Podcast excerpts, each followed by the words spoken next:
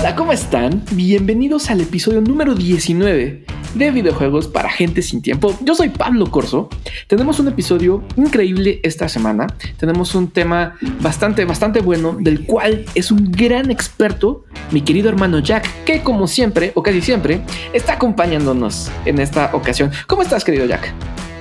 ¿Qué onda, hermano? ¿Cómo estás? Bien, bien. Aquí ya listos para grabar un nuevo episodio de videojuegos para gente sin tiempo y Nada que mandarles un cordial saludo a toda la gente que nos escucha, ya sea tarde, noche o mañana, en camino al trabajo o en sus casas. Saludos. Y pues así, cuéntanos, Pablo, ¿qué has pasado esta semana? Como siempre, tenemos que empezar con una noticia que ya no sé si es buena, es mala. Creo que todo tendrá sentido hasta que sepamos de qué diablos se trata todo este drama de Abandon. Ya saben, este juego que todo el mundo piensa que es Kojima en secreto, un nuevo Metal Gear, un nuevo Silent Hill. Tengo unos amigos que se pusieron a ver las costuras de la chamarra del personaje que aparece en un teaser que subieron de Abandon y juran que es James de Silent Hill 2. La gente está muy mal. Lo que ocurrió esta semana es que el 10 de agosto pasado estaba programado para que se lanzara eh, un, un tráiler a través de una aplicación que puedes bajar directamente en tu Play 5. Dijeron, ¿saben qué? El 10 de agosto a las 10 de la noche, hora del centro del mundo, que es las 2 de la tarde en México, va a estar listo el tráiler. Y ahí estamos todos como pendejos, refresh y refresh, saliendo, abriendo y cerrando la app y como a la hora pone, pone la cuenta oficial de Blue Box Games, oigan amigos, está muy perro esto, ¿eh? no sé si la vayamos a brincar el día de hoy. Y entonces como que, y un, no, bastantes horitas después, ponen otro tweet que dicen, ¿saben qué? Somos un estudio muy pequeño, nos están pidiendo demasiado. Vamos a subirlo cuando esté listo, pero no sabemos cuándo, entonces esténse ahí al pendiente. Y eso, eso así nos tienen Jack. No nos dijeron cuándo ni cómo, nada. Fue así como, ay, ustedes se dan cuenta y nos avisan cuando ya funcione. Hasta la fecha, ahorita siendo 12 de agosto a las 6.32 de la tarde, esa aplicación sigue sin funcionar. Y así seguirá, yo creo, un ratote. Digo, ahora sí que en un tweet muy sabio de una muy buena cuenta llamada Push the Button, eh, decía: Abandon nos abandonó.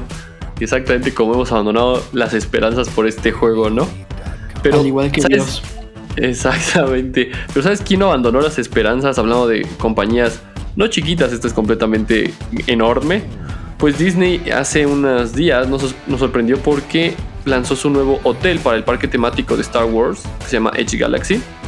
Bueno, el hotel se va a llamar Galactic Star Cruise y pues obviamente es un crucero galáctico donde podrás vivir una experiencia fuera de este mundo pero también el precio es otra cosa bárbara, es literal de otra galaxia, ya que por dos noches puedes pagar desde 90 mil pesos hasta 120 mil pesos por dos noches. Todo esto depende de cuántas personas te acompañen, si son niños, o sea, aquí pagas pero a lo chulo. 120 mil pesos cuesta hospedarte dos días en este nuevo hotel que va a abrir sus puertas en abril de 2022. Y pues dice que va a ser la historia de Star Wars jamás recreada, o sea, va a ser una experiencia única e inigualable. Pero pues yo sí tengo mis dudas, creo que 120 mil pesos por dos noches, o sea, es una bestialidad. O sea, creo que la gente, van, van, yo creo que van a invitar influencers, no sé si eso hace Disney, pero yo consideraría que va a ser una o sea, tendría que ser un parte, o sea, totalmente un parteaguas, porque cuesta casi lo mismo que tomar un crucero de Disney, pero te quedas en la tierra, ¿sabes? Nada más porque tiene ahí los colores de Star Wars ya 120 mil pesos, órale. Entonces la gente preguntó qué se consigue con, no sé, en teoría son 6 mil dólares aprox. Pues ya contestaron, ¿no? Dice Disney que la experiencia va a ser determinada según tus elecciones. O sea, ¿cómo? o sea, te puedes quedar con una experiencia ingrata pero que obviamente van a incluir las comidas, excepto el alcohol y la entrada obviamente al, parque, ¿no? Mínimo, de esperarse. Pero pues sí, básicamente eso es lo que vamos a esperar. Yo vi las fotos y la verdad, pues no sé si eran un render o ya eran las, los cuartos. Dije, no manches, o sea, con esos 120 mil pesos yo me armo un cuarto en mi casa así. ¿Y ya te duermes todas las noches ahí? ¿Ya? Sí, y ya, y también con, otras cosas puedo vivir experiencias de otra galaxia, ¿no? Pero bueno, ya vamos a ver qué pasa, quiénes serán los primeros afortunados o desgraciados que van a este, pues, hospedarse ahí. ¿Tú te vas a hospedar ahí, Pablito? No, si tuviera 120 mil pesos, haría muchas otras cosas, muchísimas otras cosas antes que irme a quedar al cuarto de Star Wars en Disney. Como armarte una PC. con eso te armas una PC gamer. Sí, sí, sí, sí. Henry Cavill approves. Pero no, más, no, está, está, brutalmente obsceno esa cantidad. Pero bueno, habrá gente que diga, ah, Dios, ponle aguacate a mi, a mi, a mi experiencia galáctica, ¿no? Sí, ah, por ahí voy, a ver si encuentro el artículo y lo pongo en Twitter. Pero por ahí estaba leyendo un, un muy buen artículo, creo que era de The Economist, en el que hablaba de cómo los millonarios o los nuevos millonarios eh, ya son personas que crecieron con cultura popular, fans de los videojuegos, ah, Star Wars, ese tipo de cosas, y no tienen mayor reparo en gastar 120 mil pesos o 6 mil dólares en, en, una habitación de Star Wars, porque son multimillonarios. Es como irse a un Airbnb para ti o para mí. Ya, sí, pues sí. De hecho, sí tienes toda la razón, digo, y, se puede lo ver, o sea, se puede visualizar ese tipo de compras estúpidas, o más bien no estúpidas, pero más de, nicho, entre comillas, como los, el juego que se convendió en un millón de dólares, como la tarjeta de Logan Paul, ¿no? Que pues, es un Charizard que estaba avalado también en un dineral, o sea, todo ese tipo de, productos o exclusivos, pues sí, para la gente millonaria, los, como si los new, los young millionaires, pues sí, yo creo que se les va. Los young millionaires. va, ajá, sí, es de los young millionaires, exacto. Pues sí, a ver qué pasa, ¿no? ¿Qué otra noticia pasó esta semana? Otra noticia que tiene que ver con dineros y compañías malévolas. Pero dieron los resultados hasta junio 2021 de cómo van las ventas del Nintendo Switch. Seguramente ahorita ya son más, más altas, pero al corte de junio 2021 llevan más de 89 millones de consolas vendidas del Nintendo Switch. Esto obviamente incluye todas las variantes que que han habido hasta este momento. El dato aquí, ¿no? ya sabemos que el Nintendo Switch se, vende como pan caliente. Todo mundo y su mamá tiene un Nintendo Switch. Está padre, es una consola que da muchas cosas a las personas que, que las tienen. El detalle aquí es que ya superó en ventas totales al PlayStation 3 y al Xbox 360 estas consolas ya, ya cumplieron su ciclo de vida hace muchos años y no debemos fin todavía al Nintendo Switch. La, versión que van a sacar en octubre próximo, el Nintendo Switch OLED, no es una nueva generación, va a ser un modelo nuevo de esto, con lo cual nos hacen pensar que le van a dar todavía, cuando menos, un par de añitos de vida adicional al Nintendo Switch antes de que empecemos a ver una nueva generación de consolas de Nintendo. El punto aquí y la, la cosa que a mí me llama más la atención es si va a cruzar la gran barrera de los, 10, de los 100 millones de consolas vendidas. Son muy pocas las consolas que, lo han hecho y es como el santo grial de las consolas. Nintendo tuvo el, el, Wii, que si no mal recuerdo llegó a 101, 101 millones de consolas vendidas. El Game Boy original creo que se coló por ahí también y el PlayStation 2, que es la consola más vendida de toda la historia. No creo que, el Switch lo supere, está arriba de los 120 millones el PlayStation 2, pero va a estar muy interesante porque todavía le cuelga años al Nintendo Switch. Sí quiero ver hasta dónde va a llegar, porque todavía le, le, queda mucha gasolina a esa consola. Pues sí, digo, eh, este, esta venda incluye el Switch Lite. Ok, entonces incluye el Switch Lite. Ah, pues claro, sí, posiblemente va con la nueva salida del OLED y toda la fanaticada de Nintendo, pues sí van a, a, a, pegarle. Yo creo que sí llegan a los 100 millones tranquilamente. Eh, y no faltará, por ejemplo, el fanático que tenga dos versiones de, los, de las consolas. Chapa, nada que. Saludos a Chapa, que está un poco eh, enfermo y esperemos que se recupere, ya que él es gran fanático de la de la gran N. Pero bueno, regresando a lo que dijiste, eh, eh, yo creo que está bien, bueno, está padrísimo que hayan superado los 81 millones de ventas, porque el Wii U fue un fracaso, ¿no? Hasta salieron a disculparse, ¿te acuerdas? Entonces yo creo que es como... Un verdadero fracaso de ventas. Por, yo creo que tomaron las decisiones correctas y hicieron la ejecución perfecta, digo, y 81 millones de Joy-Con Drips, amigos, felicidades. bueno, no creo que los 81 millones hayan tenido eso, pero sí una cantidad, pues, considerable. En fin, hablando de otros temas de compañías gigantes, eh, cambiando un poco más de giro, vámonos hacia, hacia el anime. eh, Fun Animation, que es como, bueno, es Sony, básicamente. Pues en diciembre anunciaron que iban a comprar Crunchyroll, la otra compañía gigante de eh, anime. Bueno, sí, pues es una casa de streaming de anime y de manga. Tiene exclusivas y la verdad es que es una, o sea, para los fanáticos de este arte asiático, pues muchas, o sea, muchos tenemos esta suscripción. Y bueno, el martes ya por fin después de diciembre, pues se tomaron el tiempo, los papeles y los billetes. Y después de un 1.175 mil millones de, no, 1.175 millones de dólares, pues ya se vendieron, ¿no? es una lanísima. Entonces, pues ya el martes ya se lo dieron. Esta compañera de ATT en fin, ya no lo es. El martes anunciaron la compra y todo bien, se dieron las manos y pues la gente se puso pues X, pues como de bueno, pues ya se unieron dos compañías, ya no van a pelear y ahora todos tendremos mucho anime. Pero la parte interesante es que salió un rumor, eh, tú tienes bien mejor el dato, sin embargo el, el rumor salió de gente de adentro de Sony que decía que así como existe el PlayStation Now, que es esta plataforma que tiene, aparte de PlayStation Plus, que es lo que te da juegos mensuales, pues tiene un catálogo de 20 películas de Sony Pictures que puedes ver ¿no? en PlayStation. Ese es un plus, lo tienen ciertos países, lamentablemente Latinoamérica no, México tampoco, pero está, existe una posibilidad de que exista un, pues sí, un PC Plus Premium donde incluya ya la plataforma de Crunchyroll y la verdad es que cierran el círculo muy bien porque te regalan juegos, te dan anime y pues ¿para qué quieres no tener un PlayStation? ¿Estás de acuerdo? Sí estoy de acuerdo. A grandes rasgos estoy de acuerdo. Donde ya veo... Eh, ah, no lo sé, Rick. Es en que este servicio, el Crunchyroll, por decirlo de alguna forma, te lo vayan a cobrar adicional. Entiendo que es este servicio de streaming, bla, bla, bla, bla, bla, bla pero creo que Sony no está para ponerse los moños de tener servicios que cuesten más dinero por eh, añadidos como el Crunchyroll. Si esto es como un intento, e insisto, estoy poniendo un sí en condicional porque no estoy seguro, esto es más una pregunta. Si esta es una respuesta de Sony a querer competir con el Game Pass, no, no le veo ningún sentido.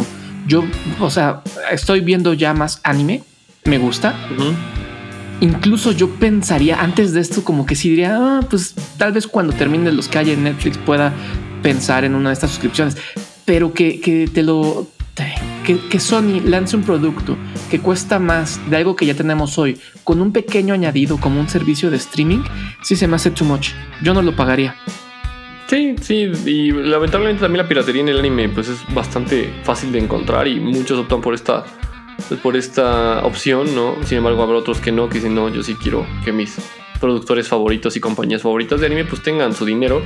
Pero bueno, eso ya se verá más adelante, como lo decimos, pues es un rumor que suele ser, huele más a verdad, pero hasta que no pase, solo estén informados amigos. Esto lo sabrán obviamente de nuestra boca. Exacto, estén al pendiente porque daremos la noticia en cuanto se confirme. Jack, antes de pasar al, al, tema de la semana que también va a ser de anime, ahorita ahorita la bandita se enterará más. Solo déjate platico que el viernes pasado cumplí uno de los sueños más grandes que he tenido desde que empecé a, empecé a hacer contenido en internet. Eh, hace más de 12 años ya que empecé a hacer mis pininos en internet. Toda la vida siempre había querido hablar con una persona en específico, una persona en el mundo de los videojuegos que uno podría pensar si se deja guiar por mitos y leyendas de Internet, uno podría pensar que nadie en el mundo de los videojuegos había fracasado tan duro como él. Hay muchas cosas que se dicen de él y de su creación en Internet. Estoy hablando de Howard Scott Warshaw, tal vez por nombre. Muchas personas no se lo, no se lo topen. Sin embargo, él fue el creador, diseñador, programador, todo. Él hizo el juego de E.T., el extraterrestre para Atari 2600, en su totalidad, él solo. Mucha gente dice, ay, es el peor juego de la historia, ay, quemen a ese señor. No tiene idea de lo que están hablando. Tuvimos la oportunidad en Push the Button de platicar con él de manera exclusiva.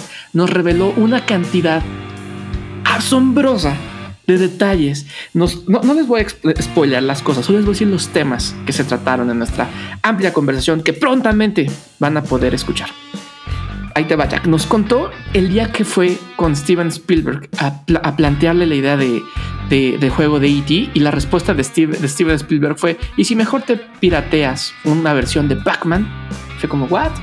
Esa fue una.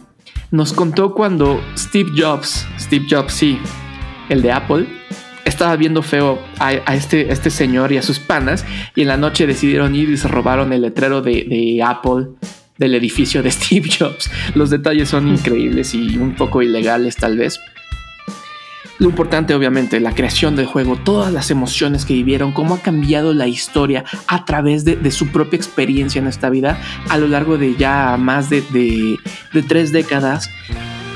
Básicamente, el podcast lo podemos resumir a cómo le hizo este señor para destruir una industria él solito. ¿Es lo que sucedió realmente? Próximamente lo podrán averiguar en una edición especial de podcast de Push the Button. No, pues al puro pedo. No, hombre, buenísimo. No, ya, ya espero esa, esa, esa entrevista y, de verdad no se la pierdan, va a estar buena. Y es, es un pequeño preview y, así un, un, pequeño adelanto de todo lo que se va a venir en estas nuevas semanas y meses posteriores para Push the Button. Pero ahora sí. Si, nos vieran en la vida real, Jack, no me vas a dejar mentir. Las ojeras que nos cargamos hablan de todo lo que se viene para Push the Button. sí, las ojeras, sí, sí, sí. Sí, totalmente de acuerdo. Y, y las bueno, pero ya no eso lo hablamos después. Vamos a entrar en tema porque hoy 12 de agosto, ya lo dijimos dos veces, el día de mañana es un día especial, es viernes 13. no, no solo eso. Saludos a nuestro querido viernes 13. Ah, saludos a viernes 13. Pero no solo es viernes 13, y es que una gran fanaticada, la voy a decir como es, tóxica, conspiracional, casi casi religiosa, va a tener en Latinoamérica la conclusión después de casi 10 años de las películas de Evangelion Revealed. Y pues mañana Amazon Prime nos va a traer todo el catálogo de las cuatro películas, incluyendo la película que se retrasó años y años que creíamos que nunca íbamos a ver y quizá algunos se quedaron en el camino sin poderla ver. Pero mañana llega a Latinoamérica y la vamos a poder ver en Amazon Prime. Es un día interesante. ¿Por qué? Pues porque ya concluye completamente esta saga de películas donde replantea la historia original. Si no es la original, perdonen, pero así es como se debe decir que se basaba en los 24 capítulos de, pues sí, el anime, que se basaban en el manga. Todos, yo entiendo que si escuchan este manga y son fanáticos de Evangelion podrán decirme, Misa, pero al final del día no me voy a meter en temas ni religiosos, ni conspiraciones, ni de qué es canon, ni qué no es canon. Simplemente este es el tema. ¿Qué ha sido Evangelion en la vida de los amantes del anime y de los seres humanos normales, porque como ya lo saben es cultura pop y hay, bueno, hay merch de Evangelion hasta en condones, ¿no? Entonces, Pablo, yo te pregunto a ti, ¿tú cómo ves como fanático, no fanático, como persona casual que ve anime, cómo ves que mañana sale esa película? Mira, me acuerdo cuando estábamos recién entrados a cuarentena que se anunció que se retrasaba la película y todos perdieron el control. No, ¿cómo? Porque cuando por fin salió la película, nuevamente todos perdieron el control porque por fin la iban a ir a ver, que si el cine, en Japón obviamente. Y eso me llamó mucho la atención porque yo empecé a ver Evangelion también en, cuarentena. Soy muy casual, relájense. No soy fan, tan fan, aún estoy en proceso de... Pero yo obviamente sabía como de la existencia. Entonces digo, ¿por qué una película nueva de una, de, una serie anime de hace 20 años, ¿qué será? Está generando tanto revuelo. Entonces ya fui a preguntarte a ti, mi experto en anime, qué es lo que está ocurriendo aquí. Entonces ya me explicaste todo lo que estaba ocurriendo, eh, por qué es tan importante. Y dije, ah, perfecto, maravilloso. Me encanta que los fanáticos vayan a poder tener una conclusión de esta serie de películas, como dices, basadas en anime, basadas en un manga de Evangelion donde me brinca todo es donde, donde mencionas esta cuestión de, la comunidad tóxica y que es conspiracionista y todo. Sí, y es curioso, mira, o sea, yo, creo que más bien el, tema de hoy y por qué elegí el, tema de que mañana sea Evangelion es, es así de simple. No hay nadie en la vida, incluso todas, todas las personas que yo conozco les he hablado de Evangelion por alguna extraña razón. Eh, Sí, o sea, es un hecho. Y, yo no creo que no exista por lo menos alguien que esté como familiarizado con tipo cultura pop geek, que ya, sí, o sea, anime, manga, este, videojuegos, eh, Marvel, DC, todo esto, que haya escuchado esa palabra y haya dicho que carajo es Evangelion.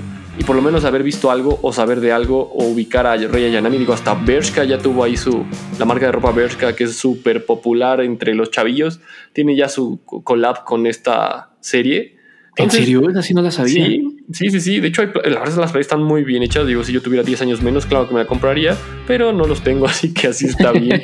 yo ya vestí Evangelion cuando tenía mi pubertad y me sentía ahí este, todo un crack, ¿no? En fin, en ese momento yo no existía tanta información que podíamos encontrar en internet. Entonces, para ir al, al punto, es si eres un fanático de la serie, pues bueno, mañana nos vamos a poder disfrutar. Si fuiste un desesperado y te spoileaste y quisiste meterte a foros japoneses, traducir lo que decíamos japoneses para darte una idea de qué se trataba o literal craquear y buscar la película en no sé, donde sea para poderla sacar, pues bueno, pues pobre diablo, para mí es un pobre diablo porque no debiste haber hecho eso y debiste esperar a disfrutarla en tu país.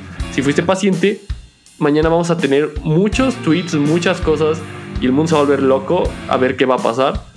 Y pues yo siempre digo no tengan expectativas, pero sí estaría chido que sea algo diferente. No sé, yo la verdad estoy emocionado como fan de la franquicia, porque pues sí fueron nueve años o más. Eh, y si no eres fan como tú, Pablo, la verdad es un must. Es como un, es como un to do. Es como ver una trilogía de Star Wars. De ya la vi, al chile no me gustó, o ya la vi, ahora me siento chubaca, ya sabes. O ahora yo me siento del lado oscuro y te vuelves y te, te haces súper fan.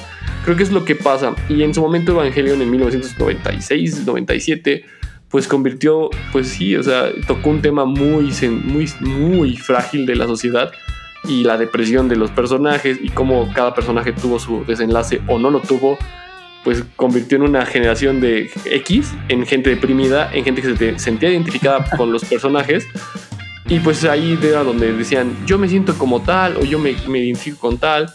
Y pues en estas películas es totalmente diferente. Maneja parte del arco original, sí, pero también tiene otros hints que están padres. Hints es como pistas que quizá si eres muy, pero muy conspiracionista, pues podrás ahí a rascarle y rascarle hasta encontrar algo tipo Abandon, ¿no?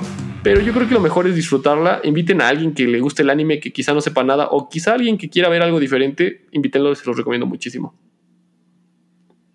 Wow. ¿Tú tienes dudas de esto? ¿Mandé? ¿Tienes dudas de Evangelion? Así algo que digas, oye, así como casual, porque esto es, esto es para gente sin tiempo, pero también es personas que quizás no les interesa el anime. Dicen, no mames, monos chinos, ¿qué mierda es eso? ¿Por qué verían ah, Evangelion? Tengo, dudas, tengo muchas dudas. Ah. A ver, pero como tú dices, de una manera de, gente casual, no te voy a preguntar sobre el ángulo en el que se clavaron las cruces y cómo están analizando las explosiones para tratar. No, no, no. De cosas casuales. A ver, tengo, tengo una pregunta muy básica. Está la serie la película que van a, estrenar mañana a través de Amazon Prime es la cuarta de una serie de películas que no tienen una relación, eh, digamos, canónica con la serie. Es como una historia diferente, medio basada en lo que ocurre en el anime. ¿Es correcto? Sí, eh, sí, eh, correcto. Quizá con algo, o sea, se ocupan cosas del anime para crear esta serie de películas y darles un enfoque nuevo porque a un chingo de gente no les gustó el final, entonces quieren ver cómo iba a terminar esta nueva serie y básicamente es eso, o sea, es como agarraron parte de la historia original, la convirtieron con una nueva adaptación, le metieron sí más contexto, escalonaron mucho mejor a los personajes para mi gusto y eso es lo que son las tres películas que han salido. Mañana se estrena la cuarta en México y listo. Bueno, y en Latinoamérica creo. Entonces, lo, mejor para ver la, película que se estrena mañana es que vean las tres películas anteriores. No hay tanto tema si no han terminado de ver el anime. No, no hay tanto tema. De hecho, lo recomendable es pues ver todo para tener un punto de, pues sí, o sea, te crítica. O sea, no es como no puedes decir que te gusta el helado de chocolate y el de vainilla si no has probado los dos, ¿me entiendes? O sea, digamos, yo creo que tendrías que probarlos combinados uno por separados y luego decir cuál prefieres. O si no prefieres ninguno y te vas por el de fresa, ¿no? Pero. Eh, y existe el napolitano para otros, ya sabes. O sea, eso para mí eso es como Evangelio, es como, es como un helado napolitano, ¿sabes? O sea, te puede gustar o no te puede gustar, pero si lo combinas puedes encontrar cosas divertidas. Y al final, pues tiene un contexto filosófico que hay un hilo en PTV muy bueno de Pablo Stark. Bueno, sí le decimos aquí, pero ahí leanlo, leanlo, es muy bueno. Eh, y tiene un contexto de la serie, ¿no? Eh, ahora, las películas, pues sí, véanlas desde la primera hasta la que acaba de salir y ya, disfrútenlas. Yo creo que eso es lo, o sea, o no disfrútenlas o enójense o lo que quieran hacer, pero pues el chiste es vivirlo, ¿no? Porque sí es como la conclusión de una de las series más importantes de anime y mangas que han marcado la historia de la humanidad, pese a quien le pese, eso sí es una realidad. Eso no lo podemos negar ni con chochos, aunque haya personas por ahí que dicen, no es cierto, es el sí, no, no mames, no. Sí, sí, claro. O que odian al, al, anime por solo por los fanáticos. Digo, eso también es un poco estúpido. Digo, pues la gente pues, hace lo que quiere con su vida y luego arruina las cosas, pero no necesariamente si a ti te gusta algo, pues te vas a voltear a ver a la gente que le gusta. Tú no eres igual, ¿no? Entonces, bueno, yo digo eso, pero cada quien le gusta lo que quiera y opine lo que sea. Exacto. Entonces mañana vamos a tener mucho tweet al respecto. Seguramente. Y ojo con los spoilers. En Instagram? Eh, sí, no, pues va a haber un buen de. Mira, seguro va a haber videos analizando, expertos del anime hablando de esto, y dando su opinión de si les gustó o no les gustó. Y pues al chile, ¿a quién le importa si le gustó a alguien o no? Si te gusta a ti, güey, está poca madre. Si no te gustó, güey, está poca madre. Si quieres mentar madres, miéntalas. Si no las quieres mentar y quieres felicitar a Hideki ¿no? Chido, hazlo, güey. O sea, ¿cuál es el pedo? Sí, 100%. Me encanta esa filosofía. Ajá, o sea, y yo les recomiendo, véanlas. O sea, esa es mi recomendación. Y si no, miéntenmela en mi Twitter. Jack ¿Cuál es? Arroba Jack de Mad MX. Pero sí, ménteme la madre si no les gusta. Y si les gusta, díganme, güey, chido. Yo tengo buenas recomendaciones de anime y, luego les haré unas. Pero bueno, eso es hasta aquí. Creo que el tema de esta semana, es, y creo que lo voy a cerrar. Y me gustaría que lo cerramos juntos. Que es cuando algo llega a ser demasiado popular en algún momento llega a existir las polaridades de, las personas que lo odian o lo aman, ¿no? O lo odian tanto que terminan amándolo. Es una pues, dicotomía muy extraña. Evangelion es un contexto cristiano, o sea, literal así fue, y tiene un contexto bíblico y tiene un contexto filosófico brutal y el dilema del erizo al mil por ciento. Entonces, si sabes un poco de filosofía, pues chido. Si no sabes de filosofía, literal, disfrútalo. No no hay que buscarle tres pies al gato, solo es un pinche anime y lo que te dejó, si te gustó o no te gustó, pues chido. Creo que eso es todo. sí, me, encanta, me encanta eso de, buscarle chichis a la culebra porque me encontré, me encontré una, infografía en un, texto que tú me pasaste. Donde eh, eh, es que no, suena chiste cuando les dije que se ponían a analizar el ángulo en el que aparecen las cruces en el anime, porque aparecen como cruces. No, o sea, si hay gente que se pone a medir eh, los ángulos en los que en los que están apareciendo, gente, eh, a ver, les voy, a decir tal cual lo que han estado analizando. Los, el ángulo de, las cruces que aparecen, porque eso según tiene un significado. Las explosiones, los, la, curvatura que generan las explosiones dentro de, de Evangelion, los pedacitos de, de, ¿cómo decirlo? Los restos de un edificio que aparece destruido se pueden a ver cuáles son los patrones que forman los, los, las pringuitas de madera que salen volando, sombras, eh, costillas de un animal muerto. No, oh, amigos, denle play y pónganse a, disfrutar un poco. Son, es un animal muerto. Y ya, eh, eh, el, que están analizando, no el anime. Sí, sí, no, totalmente. Ya, ya, relájense. Y bueno, exacto, y relájense, disfruten. O sea, hay que agradecer a la vida y al capitalismo y a todo lo que pasa que podemos llegar a tener estas series cuando antes era, un, era pesadísimo encontrar buscar esto, encontrarlo así en el 2004 cuando era un puberto, así de, güey, tengo que ir a tal lugar para encontrar unos DVDs y a ver si no salían feos o venían en castellano, ¿no? Que no tengo ningún problema con el castellano, pero pues aquí nos gusta nuestro, nuestro propio doblaje. Eh, en fin, sí, pues sí, no tengo ningún problema con el español ibérico, pero sí, eh, a veces era como, hostia, tío, onda vital y todas esas madres. Eh, entonces yo creo que, creo que está padre, creo que va a estar divertido. Estoy emocionado, yo sí soy emocionado. La voy a disfrutar con calma. Y ya mañana quizá tuite algo o no, no lo sé. Igual me, me vuelva loco, igual me vuelvo otra vez así. Vuelvo a mis 14 años como sintiéndome bien Shinji. Digo, ¿qué? no, no, no.